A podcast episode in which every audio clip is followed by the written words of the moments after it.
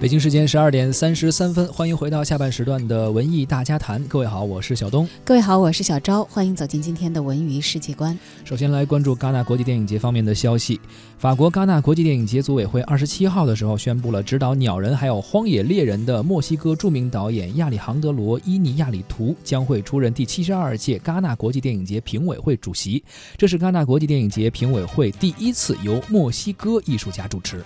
戛纳国际电影节的主席皮埃尔·莱斯屈尔和艺术总监蒂埃里·弗雷默评价。伊尼亚里图是一个大胆的电影人，充满了惊喜的创作者。他是这个时代的艺术家。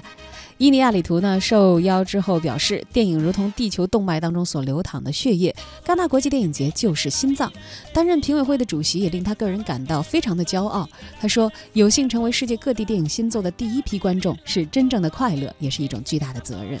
伊尼亚里图呢是墨西哥著名的导演、编剧、剪辑师和制作人。二零零一年执导处女作《爱情是狗粮》，后来呢，在二零一五年和一六年分别凭借《鸟人》和《荒野猎人》两次获得奥斯卡最佳导演奖。第七十二届戛纳国际电影节将会在今年的五月十四号到二十五号在法国南部城市戛纳举行。